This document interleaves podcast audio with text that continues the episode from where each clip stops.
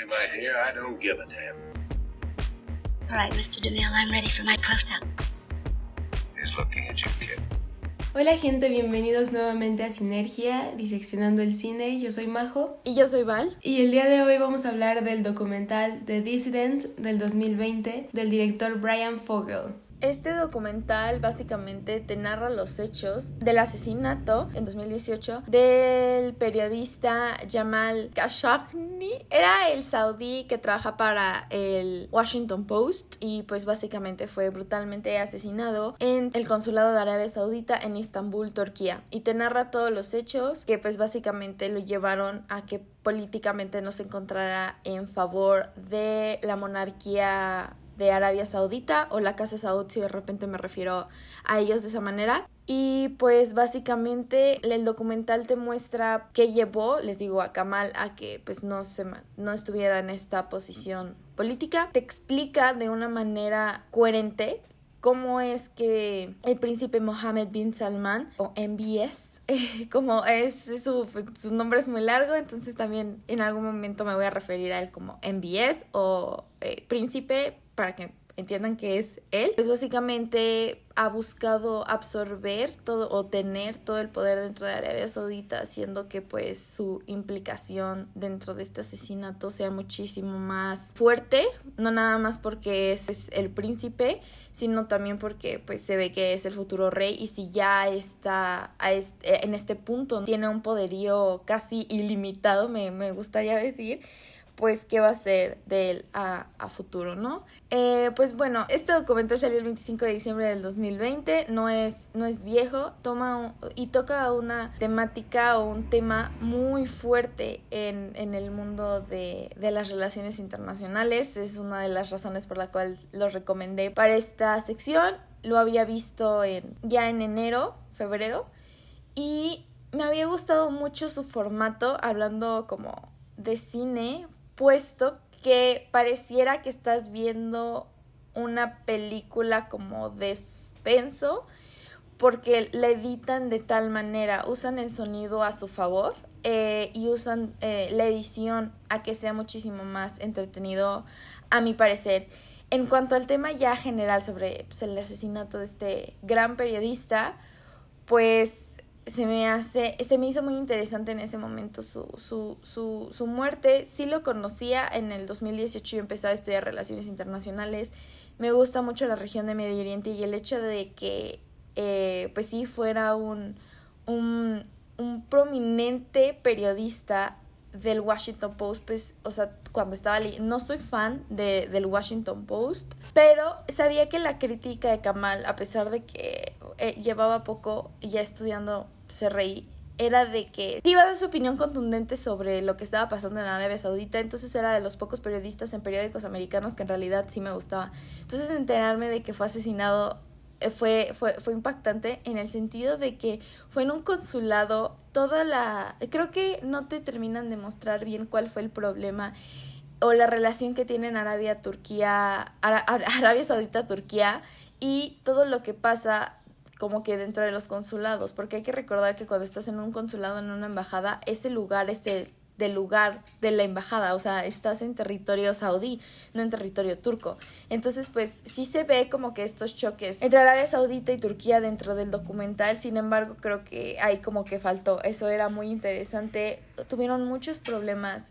Entiendo que Yamal estuviera bajando muchísimo a Estambul, pero también la relación Arabia-Turquía Arabia Saudita Turquía está muy es muy tensa. Las dos quieren este ser la potencia regional, entonces el hecho de que Arabia Saudita haya cometido un crimen no dentro de territorio turco, pero dentro del país turco a final del día un consulado, este pues puso las relaciones todavía muchísimo más tensas. Me hubiera gustado que hubieran mostrado como que un poquito más, pero en realidad pues no, tampoco tampoco fue súper necesario porque era la historia de, de Jamal y no de las relaciones tensas todas raras que tienen ahí Turquía y Arabia Saudita.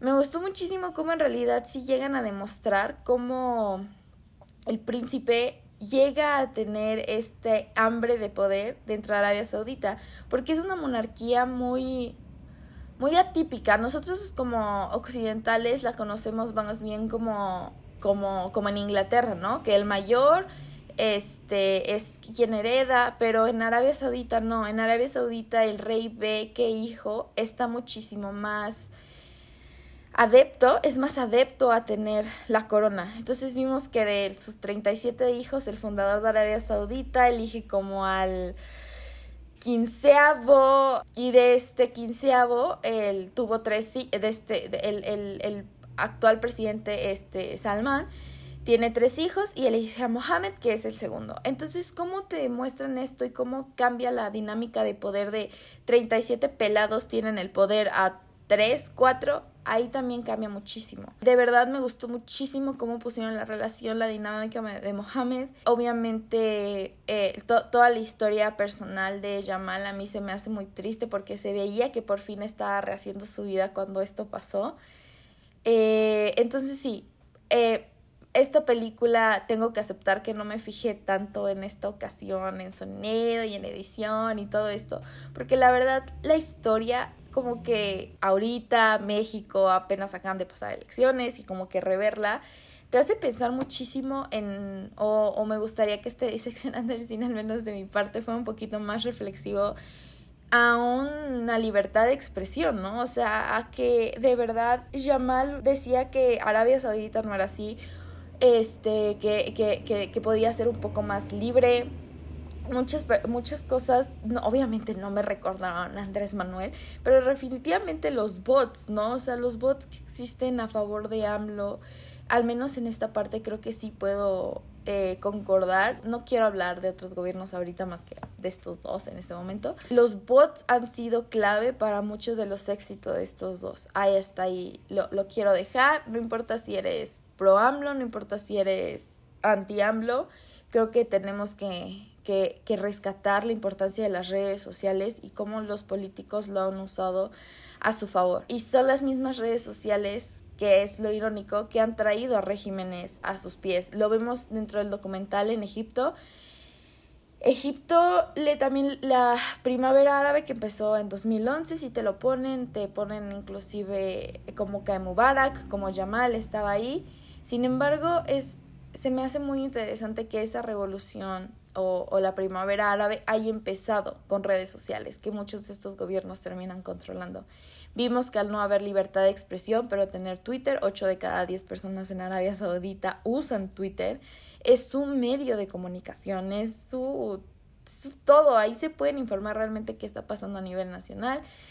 Eh, de verdad este documental yo podría hablar horas porque es un Arabia Saudita se me hace un país muy interesante porque sus dinámicas de poder son muy fuertes eh, dentro de la dentro de la eh, del documental sí te muestran cómo este el príncipe gana el poder cómo hizo estas purgas de corrupción porque así las llamó las purgas de la de la anticorrupción cómo y cómo todos estos han, sido actos políticos no hablaron en realidad del poder que, conlleva, que tiene el ejército en Arabia Saudita. Es el país que, creo que fuera de Estados Unidos, que más gasta en, en, en, en, la milicia, uno de, los, de la, uno de los ejércitos más grandes, uno de los ejércitos mejores equipados. El dinero del petróleo, este, la empresa familiar llamada Aramco, que es quien básicamente produce el petróleo a, a nivel mundial, tiene las acciones de, de, de, esa bolsa. O sea, su poder es, o sea, realmente la maquinita que les ha hecho el petróleo es ilimitado para que puedan ocurrir este tipo de situaciones. Y el petróleo ha sido tan importante para el mundo que, que, no, que no tocaron a Mohammed, no ha pasado nada. Y por más que se llevó a Naciones Unidas, pues es un país soberano, no se le puede obligar, y muchísimo menos a, a, a la a su presidente, por decirlo así, ¿no? O a su, nosotros lo conoceríamos como jefe de Estado, su jefe de gobierno, punto que él se entra jefe de gobierno. Entonces, entonces es, es, se me hace muy triste, se me hace muy interesante, se me hace muy triste la historia de Yamal, se me hace muy interesante que un americano retrate bien la historia de Arabia Saudita. Hoy sí me fui de largo y tendido, Majo. eh, quiero empezar con esto último que dijiste, que un americano retrata el problema. Yo creo que eso es uno de los valores em, más importantes del documental probablemente. Lo veíamos con, con Chris Marker o, o con Jean-Luc Godard, cuando él decía que quería retratar la, la guerra de Vietnam, pero los vietnamitas no lo dejaron pasar porque pensaron que él estaba en favor de los estadounidenses. Y Godard dijo, no, pues no voy a quedar de brazos cruzados, yo quiero hablar de la guerra, yo quiero hacer que se escuche este, este problema desde el lado correcto, ¿no? Entonces, yo creo que esa es una de las cosas más valiosas que probablemente tienen los documentales cuando una persona de que el problema probablemente no le esté afectando directamente y que tiene la posibilidad de hablar de él, porque pues ya sabemos, como lo vimos en este documental, pues Jamal es asesinado por pues por la falta de libertad de expresión y pues yo creo que eso es una historia muy recurrente en periodistas. Cuando empezó el documental yo estaba diciendo, pero pues ¿qué hace Jamal, no? Y ya lo busqué y vi que era periodista y dije, ah, ok, ya entendí por qué lo mataron. A mí, al contrario de ti, sí me hubiera gustado, o sea, yo viéndolo desde ojos de no internacionalista, de persona que no ha estudiado probablemente el problema o no ha no ha tenido esa conversación en la escuela, por ejemplo, sí me hubiera gustado que pusieran un poco del contexto de, pues, de la problemática, ¿no? Entre Arabia Saudí y Turquía, que tú mencionas ahorita. Porque, no sé, o sea, siento que estoy un poco perdida y a eso me voy a la longitud del documental. El documental dura dos horas. Tiene tomas muy lentas. Las tomas de la ciudad, de los edificios, del laguito. Siento que esas tomas sobran. Probablemente las hubieran usado al principio, medio y final para pues para establecer al, al espectador un poco en dónde está, ¿no? En dónde está parado. Pero siento que esas tomas le quitan tiempo de información valiosa al documental. No estoy diciendo que el documental le falte información, sino que podría haber tenido un poco más, o sea, ser un poquito más amigable con aquellos que no conocemos el contexto. Que sí lo ponen, pero no tan tan extenso, creo yo. Creo que es clara la postura de Brian Fogel. Siempre en las películas de quien sea, ya lo hemos dicho muchas veces, se va a ver la postura de quien, de quien está filmando, ¿no? De quien está atrás de la cámara. El formato del documental, lo que dices es que te gusta, que parece una película de misterio, pero en realidad es, es un tema pues fuerte de la vida real.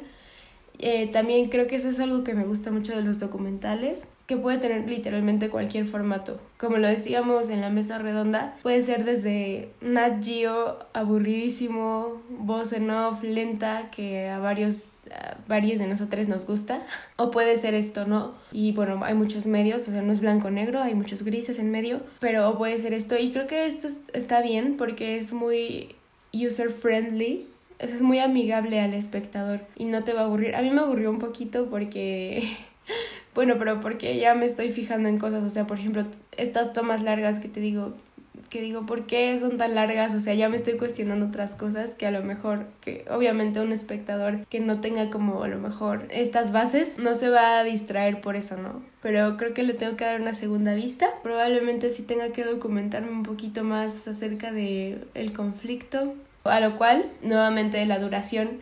Creo que aparte de que eso les faltó tiempo probablemente. O sea, es que son muchas cosas, o sea, son, son muchas cosas de las que están hablando y probablemente es mucho bombardeo de información en cuanto al tema del asesinato de Yamal.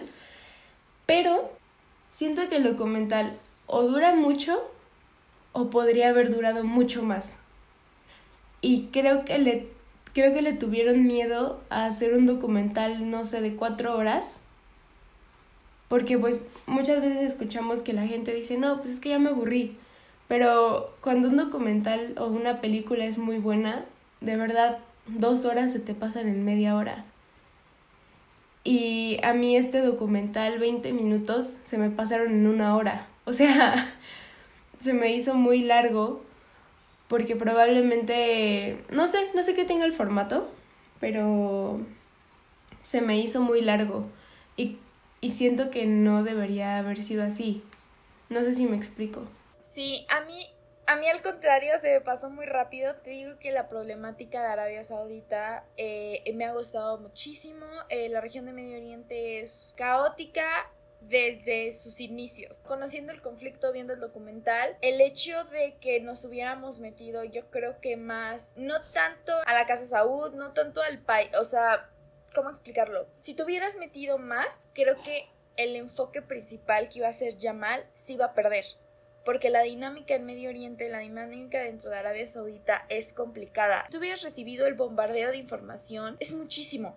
O sea, podríamos hacer un documental de 10 horas porque es muy, porque la, eh, aparte la posición de Arabia Saudita dentro de Medio Oriente es privilegiada. O sea, ahorita lo que puedo decir es uno de los países más grandes, es uno de los mayores productores de, de petróleo, es, tiene un, ya lo mencioné, tiene el ejército más grande, eh, tiene problemas con, actualmente tiene problemas con Irán, tiene problemas con Turquía, es este, tiene problemas con Qatar todavía, o sea, es, es, muy, es muy interesante la dinámica que se vive dentro de Medio Oriente, pero también es muy complicada porque para nosotros es muy raro, para nosotros, o sea, imagínense, eh, es ya como para todo el mundo, ah, te lo dicen, ¿no? La mayoría de sus servidores públicos son parte de la monarquía. Por eso ves que el príncipe no sé qué, este, secretario, o ah, ya son ministros, una disculpa, ministro de Relaciones Exteriores, el príncipe no sé qué, ministro de Economía, el príncipe, la mayoría son príncipes, o sea, si tienen un, una persona encargada o, o si tienen el, a su Ebrard, por decirlo así, pero es un príncipe. Entonces es un, es un, es, es para nosotros, o ya cuando te lo pones a ver, es muy raro. Nosotros entendemos la, una monarquía occidental. Nosotros de verdad entendemos lo que es una monarquía occidental, pero y una monarquía de este tipo se nos hace muy difícil entenderlo. De hecho, lo que más, de una de las cosas que más me gustó de este documental es de que a pesar de que te hablan de Yamal, hacen presente a Yamal. Durante todo el documental tú pudiste conocer, creo que, a un Yamal, una Yamal pre-Washington y una Yamal post-Washington, porque te lo hacen muy claro dentro del documental que era parte del régimen. Él era de las pocas personas, por decirlo así, o de los pocos afortunados que estaba dentro del círculo de la Casa Real Saud, ¿no? De la Casa Saud. Entonces, para mí, no sé si ya por lo mismo de que yo conocí el contexto de todo esto, me gustó porque no, no te bombardea de tal información que el caso de Yamal pasa a segundo plano y estés más interesada de la relación entre Arabia entre Arabia Saudita y Turquía, entre la relación que tiene Arabia Saudita con los países, las mismas dinámicas de poder, sí te lo explican dentro del documental, cómo va la línea sucesoria, cómo este MBS decide tomar el poder por su fuerza, pero al final del día creo que a mí me gustó ver la historia de Jamal y todas las implicaciones políticas que sí tenía Jamal. Otro punto que se me hizo como muy importante dentro del documental es que sí perfectamente vemos una inclinación del director pues hacia Jamal. No se vició en decir quiero contar lo que Arabia Saudita está diciendo, no, o sea, quiero contar lo que el príncipe Mohammed está diciendo, a pesar de que sí te saca este, pequeños pedazos o fragmentos de videos del príncipe diciendo sobre el asesinato. Creo que perfectamente ves su inclinación, no tienes esto de, ay, ¿a quién le irá? ¿A quién está, a quién está maquillando? Creo que es muy claro hacia dónde se va la balanza. Este, al final eh, condena no de la manera que Chancey yo esperaba, pero al final del día condena, condena a su mismo gobierno de decir, le sigues dando dinero a países que siguen sin respetar los derechos humanos. A mí se me hizo un documental que es amable para todos los espectadores. Amable en el sentido de que no necesitas estar tan enterado de lo que está pasando en Arabia Saudita o dentro de la región para poder entender por qué mataron a Jamal. Realmente no lo necesitas, no necesita, para, para mi gusto, no lo necesitas. Está muy claro que fueron razones políticas, está muy claro que, lo dicen dentro del documental, que Jamal pasó esas líneas, pero él siempre quiso empujarlas, que las líneas cada vez fueran, se fueran expandiendo y no lo lograron. Eh, creo que también el shock que pasa de, del, del, actual rey al príncipe, al príncipe este, y cómo cambia la dinámica de poder es muy fuerte y pues esto hizo que pues ya mal lamentablemente no, pues, pues no llegar a, todo esto. Eh, sigue siendo, ya no es su caso pues ya tan sonado, este ya pues pasa, han pasado muchísimas cosas y pues este caso se, se dejó. Creo que, que considerando cómo está el mundo qué pasó en Estados Unidos, qué está pasando en México, qué está pasando en la Unión Europea, qué está pasando en Europa, qué está pasando en Rusia. este, porque había un... Eh, eh, porque muchas veces son estos periodistas que nos están intentando contar la verdad, que fallecen en el intento y creo que a todos se les debería hacer un documental y, y, que existen grandes opositores, ¿no? Ejemplo, en Rusia está Navalny, ¿no? Que también, que irónicamente también es un periodista que, bueno, periodista no en el sentido amplio, más bien es como youtuber. está muy interesante también su historia, pero lo acaban de envenenar no hace poquito tiempo, ¿no? Putin. Entonces son todas estas cosas que las personas que nos están queriendo dar la información a nosotros, ciudadanos de pie, pues están poniendo su vida en riesgo. Entonces me gustó que le dieran este reconocimiento a Yamal porque fue una persona importante dentro de un círculo periodístico, sobre todo de Medio Oriente. Y pues la verdad, eh, las personas que vieron cómo ascendía este, el príncipe Mohammed, pues buscaban que en realidad o pensaron que se iba a hacer un cambio, algo muchísimo más moderno dentro de Arabia Saudita, pero pues no les gustan las críticas. Creo que no saben vivir con las críticas y eso va a ser un problema en un futuro, ¿no? O sea, ¿qué va a pasar cuando hagan Snap, ¿no? O sea, cuando ya no tenga la solvencia económica el eh, Arabia Saudita para poder hacer todo lo que hacen. Tienen un desperdicio, este, tienen un gasto gubernamental impresionante, un gasto, o sea, de verdad es, es es, obsceno, no puedo, o sea, cuando, cuando estuve leyendo cifras de Arabia Saudita, lo que ingresan de petróleo, ni siquiera puedo imaginar, o sea, no puedo visualizar los ceros, o sea, no puedo visualizar que exista esa cantidad de dinero y no puedo visualizar que gasten eso y más. Entonces, es, está interesante o, o algo que, pues, no sé si estudian RI, si les interesa, pero es qué va a pasar cuando Arabia Saudita deje de, tener estos ingresos económicos fuertísimos. Me gustó muchísimo, sentí muy satisfactorio que pusieran lo de la visión 2030, es el programa pues, fundamental del príncipe Mohammed. Pero el hecho que dijeran de que a partir del asesinato mucho se le cayó, de verdad muchísimo. Ahí te ponen el ejemplo de besos, ¿no? Pero bancos americanos, Bancos europeos, muchísimo se le vino abajo. No comentaron que ese proyecto también está desplazando a, a, personas del desierto en Arabia Saudita que todavía siguen siendo nómadas, pero se sabe perfectamente que ahí viven. Y está desplazando a estas personas. Les digo que sí, es muy complejo entender Arabia Saudita, pero pues al final como cada país tiene intereses, termina vulnerando derechos humanos, que eso no debería estar pasando y el hecho de que sea un país petrolero que dé pues, algo fundamental a las personas no debería quitar el hecho, a mi opinión, de que siga siendo pues juzgado, ¿no? Eh, como vimos dentro del documental, se dice que básicamente se enjuiciaron a cinco personas, pero nunca, nunca se mostraron documentos. Aquí sería inaudito en un país, inclusive en México sería inaudito que enjuiciaras a personas sin o sin, sin documentos, o sea, sin pruebas. Estaba viendo que, que, dentro del documental no lo pusieron, pero yo vi en, en, línea que habían ejecutado a tres, o a que al menos a tres se les habían dado la pena de muerte y ya habían ejecutado creo que a uno. Eso no estoy muy segura, pero es arbitrariamente, o sea, pudieron agarrar a cualquier a cualquier persona decir, aquí estamos los documentos, no lo vamos a enseñar, la Casa Saúde está de acuerdo y pues adiós, ¿no?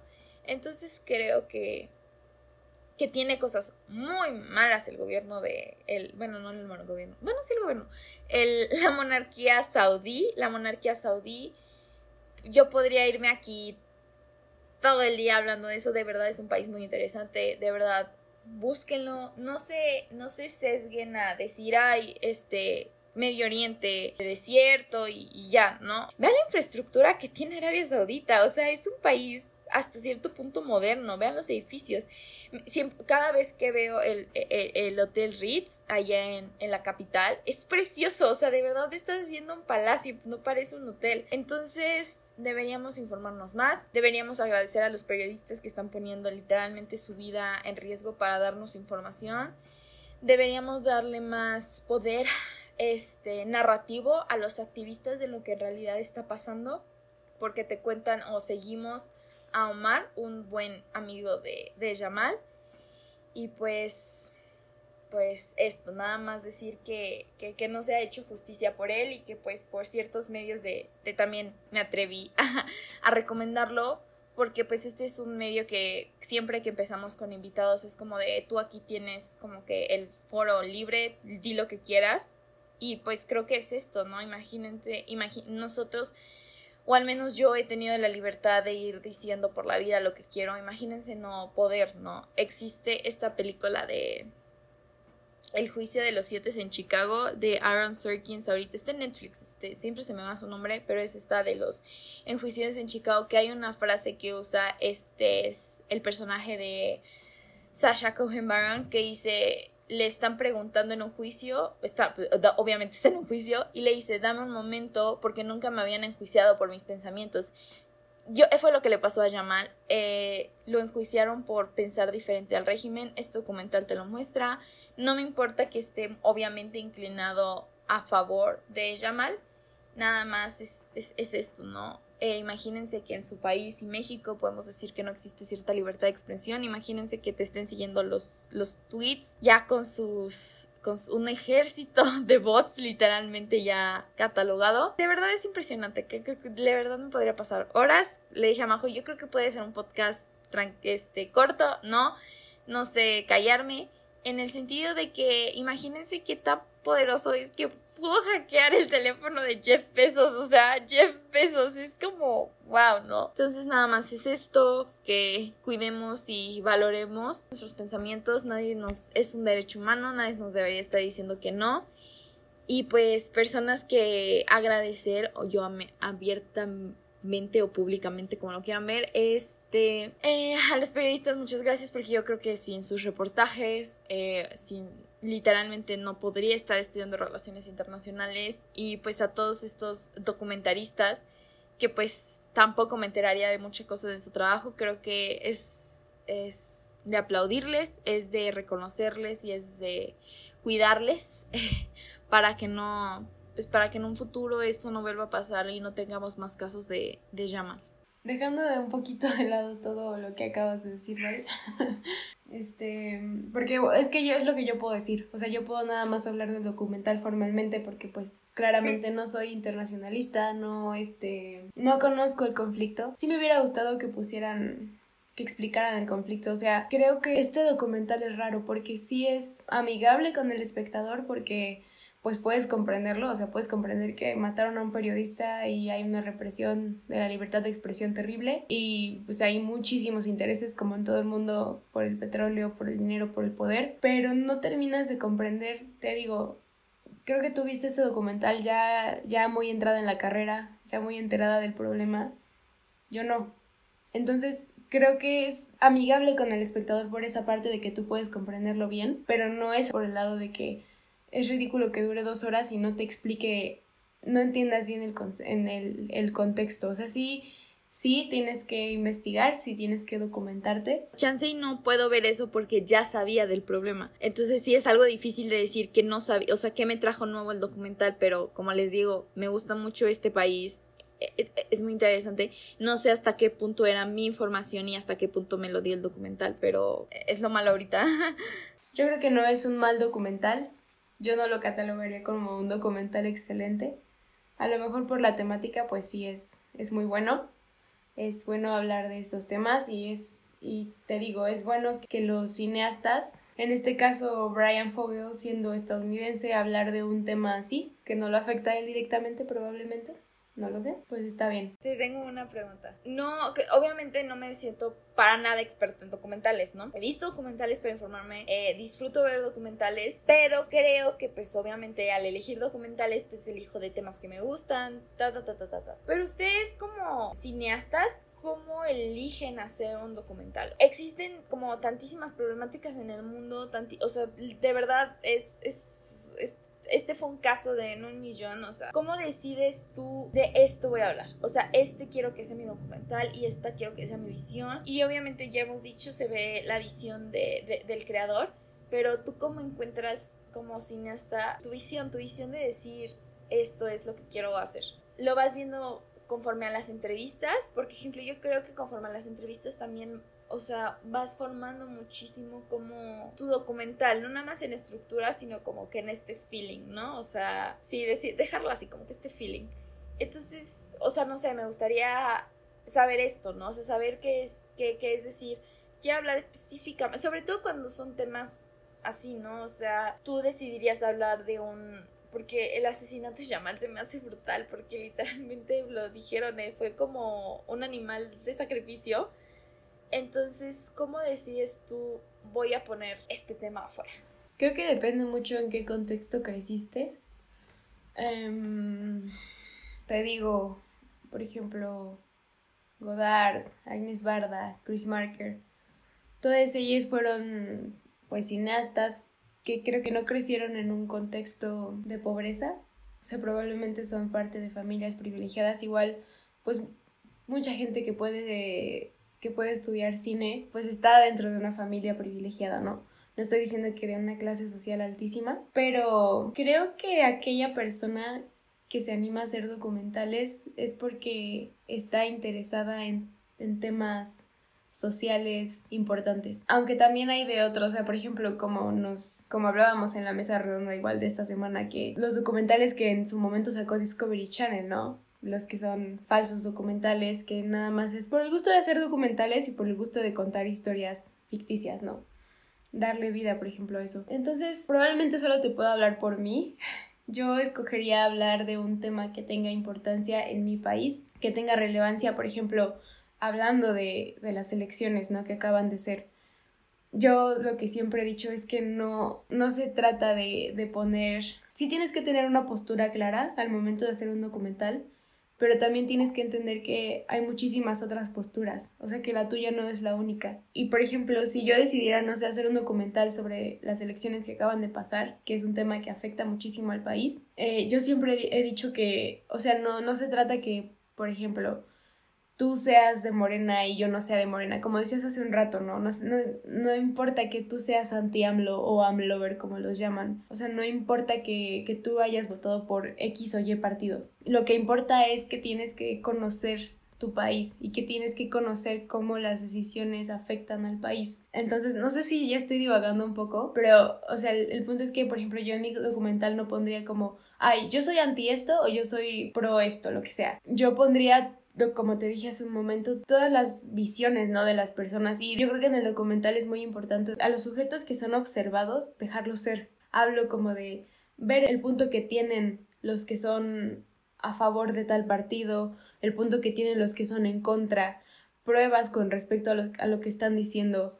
Porque, por ejemplo, muchas veces, este, hablando de Porfirio Díaz, ¿no? Que mucha gente lo ama y yo lo amaba, hasta este año que me di cuenta viendo documentales justamente que Porfirio Díaz no fue nada bueno para la clase social más baja. La única clase que amaba Porfirio Díaz era la clase alta, o sea, la burguesía, porque eran los únicos que salían beneficiados. Y en la escuela todo el tiempo no probablemente no se nos habló de, de la clase social baja o sí, yo no me acuerdo, pero siento que, por ejemplo, de Porfirio Díaz es un personaje que ha sido mal documentado en el sentido de que no se nos ha dado todas las caras de la moneda. Eh, Porfirio Díaz es un personaje en sí, este, no estoy a favor de todas las cosas que hizo, no estoy en contra de todas las cosas que hizo, nada más que está viendo eh, por archivos que muchas personas de la clase social baja le escribían cartas, cartas, cartas le escribían sí, nada más había cartas. Bueno, le daban cartas para comunicarse con él diciendo que no tenían dinero y a veces Porfirio Díaz enviaba dinero. Entonces, no sé, creo, o sea, hizo el desplazo y básicamente hizo un genocidio indígena. En algunas maneras sí buscó ayudar a cierto sector de la población. Claramente enriqueció a, a, la, a la parte más privilegiada de México. No, a mí, ejemplo, todas esas personas que dicen, ay, es que el mejor presidente ha sido Porfirio Díaz, creo que nada más sostienen una narrativa. Los que dicen es que Porfirio Díaz ha sido el peor presidente de México, sostienen otra narrativa. Para mí el peor presidente de México ha sido López Portillo, pero ese es otro tema. Eh, de verdad creo que es más bien, creo que lo, o, la, o la belleza de los documentales es cómo toman estas narrativas, ¿no? O sea, cómo las toman y te muestran las dos partes te muestran una nueva parte y, y, y a mí, por ejemplo, me gusta esta parte que dijiste, ¿no? O sea, te tienes que ver reflejado como director, pero al final del día también tienes que dejar como tus ideales, ¿no? Para darle toda la información a las personas. Para mí es muy interesante, o sea, de verdad es, es, es interesante verlo, cómo lo ven desde un punto de vista muchísimo más artístico, ¿no? Eh, también eh, cómo deciden hacerlo, el formato, ¿no? Creo que el formato también te habla muchísimo de, del director de, o de postproducción, te habla también muchísimo de, de, no sé, o sea, tú dices que hubo muchos tweets, pero creo que a mí los tweets me sirvieron para decir, estaba metidísimo, o sea, estaba metidísimo en, en, en redes sociales y se me hace también interesante porque era una persona ya como de 60 años. Entonces una persona con Twitter a los 60 años es muy raro, o sea, es muy rara verla, ¿no? O sea, que, y aparte que esté tan activo en redes sociales. Pero bueno, yo me podría ir aquí. Eh, me quiero disculpar porque en este punto sí salió mi RI interno. No, mi RI porque de verdad es una... Se me hace una pena que estén matando periodistas, ¿no? En, aquí, en México, en nuestro país pasa, en Arabia Saudita, en Rusia, en China, en todos lados vamos a tener este tipo de casos. Creo que el creo que al ser tan importante que y como dicen, era de era parte del sistema. El hecho que maten a un periodista parte del sistema te habla también de que sabe, del miedo que le tenían y de que se tienen que ser los gobiernos, no importa si eres una monarquía, si eres un parlamento, te tienes que hacer responsable de tus acciones. Y pues eso no ha pasado. En ningún país ha, pasado y pues de verdad véanla. Si tienen alguna duda, tienen mi Instagram. Este, si de, verdad, si tienen alguna duda, no nada más hoy, sino en otra ocasión, creo que se nos había pasado decirlo. Ahí está nuestro, dentro de la página de Sinergia, está nuestro Instagram en privado. Y pues Espero que les haya gustado el programa. Fue muy diferente, lo sé, perdón. Hoy salió mucho mi R interno en, en esta sección de cine, pero pues a veces es necesario. Entonces, pues hasta la próxima, amigos. Vean este documental y pues digamos qué piensan en los comentarios. Bye.